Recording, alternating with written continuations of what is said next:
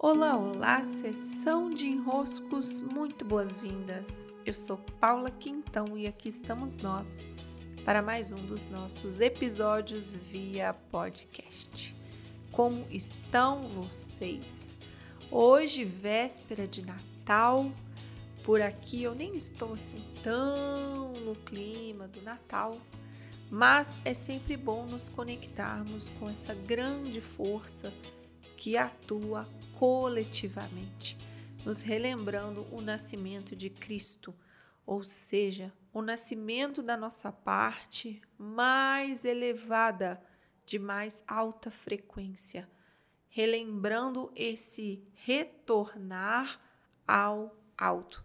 Há poucos dias eu postei no meus, nos meus stories respondendo a um agradecimento que eu recebi de que o Natal aponta para o alto.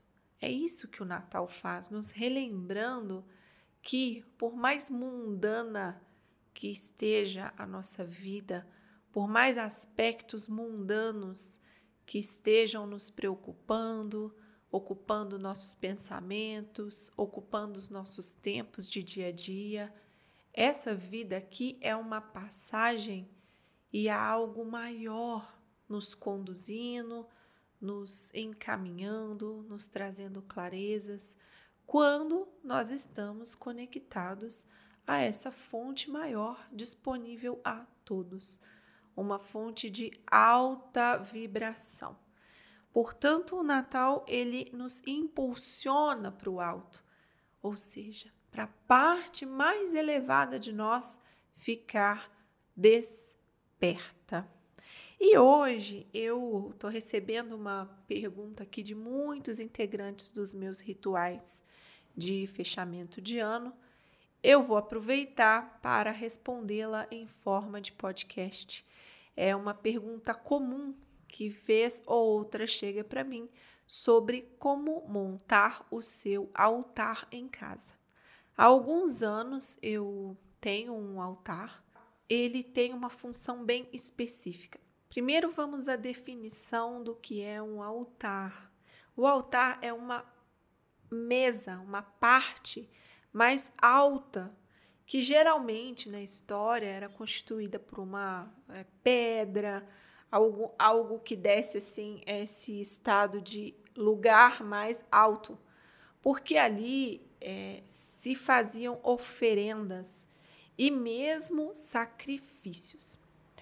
Então, essa era a função do altar: destacar parte de um ato religioso, um lugar sagrado. Tudo que acontecia no altar dependia do ritual que se havia em torno daquela cultura, daquela religião, daquele povo. É por isso que era tão comum os sacrifícios, por exemplo. Para algumas religiões, viver os sacrifícios era parte dos seus rituais. Era o que havia de mais sagrado que podia se fazer. O que nós temos como intenção ao ter um altar? Colocar o que há para nós de mais sagrado ali, através de símbolos, simbologias. Todos os elementos que estão presentes num altar são símbolos. O que são os símbolos? São representações de algo maior do que aquela imagem, do que aquele elemento está mostrando. Então, por exemplo, se eu tenho aqui como símbolo a imagem de um Buda, o que é esse Buda? É muito maior do que um simples Buda.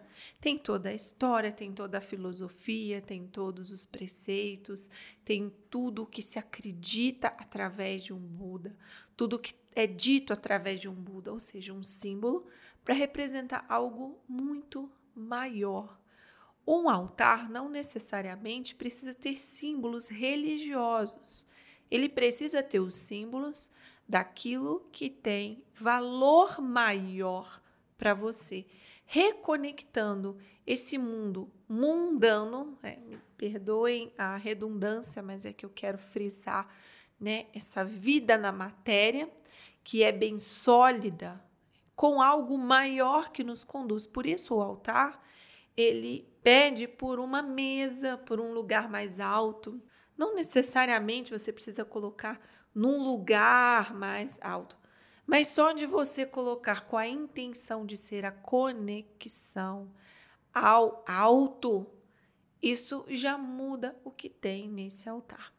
E quando eu digo que não precisa ser símbolos religiosos, eu quero dizer, por exemplo, aqui para mim, eu tenho um altar que fica na sala da minha casa, com alguns símbolos que eu sinto ancorar essa conexão com o alto. Eu gosto muito de ter vela, eu gosto muito de ter flores, é, eu gosto desses elementos. Tenho ali uns símbolos religiosos que fazem sentido para mim, que me reconectam com algo maior. E eu tenho um outro altar que fica no meu quarto. E nesse do meu quarto, eu, eu sempre conto né, que eu tenho as conchinhas que eu peguei quando eu completei o caminho de Santiago.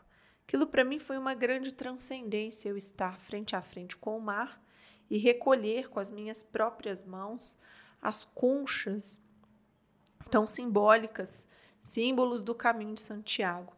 Pronto, essas conchas, elas não estão se referindo a uma religião, a um, a um tipo de divindade específica, mas elas são uma incrível forma simbólica de me relembrar essa transcendência, esse algo maior me conduzindo, ou seja, a Deus que se expressa por tantos e tantos e tantos símbolos. Quando somos capazes de, ao longo do nosso dia, nos deparar com esses símbolos e nos relembrarmos essa conexão maior, nós ficamos mais ancorados. Por isso eu digo que o altar, ele tem essa função de nos ancorar, de nos relembrar o essencial, de nos reconectar, que em última instância é o objetivo de qualquer religião, religar a origem maior, a grande fonte. Eu também gosto, e voltando aqui essa explicação, de ter um altar que ancora toda a casa. A casa é o nosso lar, a casa é o espaço onde nós nos refazemos, a casa é o nosso lugar sagrado de ficarmos bem e termos energias recompostas para irmos para o mundo. Então é em casa onde nos limpamos, onde nos realinhamos, onde nós nos reorganizamos, onde todos os nossos pensamentos precisam ir se acalmando para termos condições de ir para o mundo lá fora melhor do que estávamos quando retornamos do mundo lá fora. A casa tem essa, esse papel. Quando temos um altar em casa, esse altar, ele além de ancorar, sustentar a energia espiritual dessa casa, também tem uma função de destinação. Ou seja, eu chego com algo pesado em mim, com alguma demanda, com algo que não está bem processado. Esse altar, ele acaba sendo, não só simbolicamente, mas tendo o comando energético de purificar seus corpos. Pronto, ele fica ali fazendo essa função, você vez ou outra troca os elementos, limpa a poeira, acende uma vela, coloca um incenso, aquilo que você gosta, e esses elementos vão auxiliar nessa ancoragem do campo sutil. Aconteceu de alguns meses, eu e minha filha estávamos viajando, quando chegamos em casa, um dos elementos do nosso altar tinha explodido. Era era um vidro, né? E ele explodiu, simplesmente. E aí ficamos assim, super impressionadas. Por quê? Porque algo aquele altar deu conta de destinar.